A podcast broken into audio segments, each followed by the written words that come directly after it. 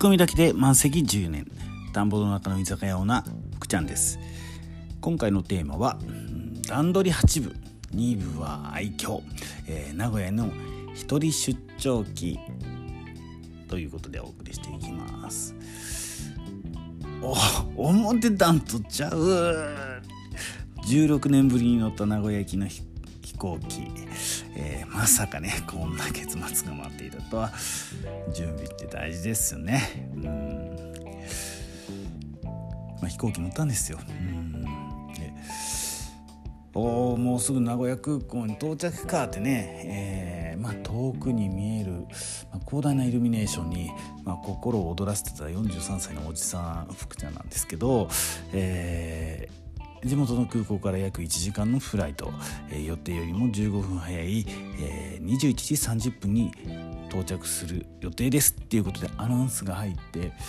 えー、狭いシートによるもう窮屈な思いもねもうプロペラ機の狭いシートに座ってたんですよ。もうあと5分ちょっとしたらもうさらばだって、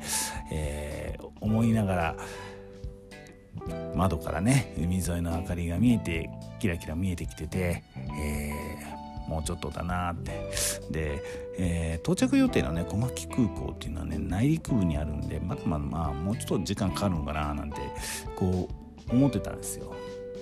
ただねその割には、えー、随分高度がさ、ね、下がってきてるような気がしてたんですね。で、えー、僕座ってたのは座席番号 9D なんですけどあのすぐ右のプロペラのねすぐ横の座席なんです。でまあちょっとねプロペラよく回る回ってるの見え見えるとまあ夜だから見えなかったんですけど。で、えー、機体がねぐるっとね左に旋回をすると、えー、割と明かりがバーッとね見えてきて綺麗だなと思い見てたんですけどね、えー、輝かしい向こう上面の明かりがね急に大きいのが見始めてねワクワクしてたんですけどちょっとね違和感を感じてました。あれやっぱりねなんかね高度低くないかなって。でそしたらねプロペラの音がねうーんってねちょっと変わったんですよ。でどう見てもね正面の明るいところ目指してるんですよね。でもね僕の中じゃ小牧だよねって思うんですけどで調べたいんですけどで僕の、ね、iPhone 機内モードに、まあ、当然しててでえーと、w i f i ちょっとつながってなかったんでマップアプリもね当然動かないんですよ。であれって思ったらね海沿いの空港じゃない？と思ってなんかめちゃめちゃ広いよと思ったらゴーンナイスランディングですよ。ええですよね。名古屋空港へ到着いたしました、えー、携帯電話の入れていただいても大丈夫です、えー、通話につきましてはなんてねあのー、アナウンスが入って入ったのでね機内モード解除したらアンテナ全開でね受信中になったので Google マップ Google マップはよと思いながら Google マップをね立ち上げて、えー、最初にね日本列島のね全景がまあ映るんですけどそれがギューンとズームアップして、えー、見えたものがどう見ても伊勢湾でうんどう見てもね渥美半島でねどう見てもねセントリアなんですよ。到着してたの。中部国際空港セントレア。じゃないか。ってね。この先名古屋までどうやって行けばいいって。僕はね小牧に着くと思ったからえ小牧空港から名古屋駅の方に行くには青い交通のリムジンバス、えー、21, 21時40分発の、えー、700円。もうこれねポッケに入れてました。これに乗れないじゃんって。700円持ってるのにこれ乗れないじゃんって。で経路検索してみたらどうやらね電車が、えー、出てるので、うん、とりあえずあの到着ロビーまで出てみたら電車上まっすぐっていうね天井の標識が出てたのでもうとりあえずそれに向かっていくわけですよ。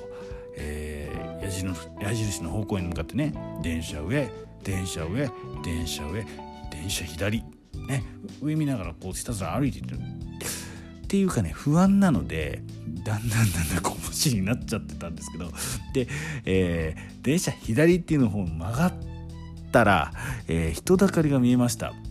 坂の上にね。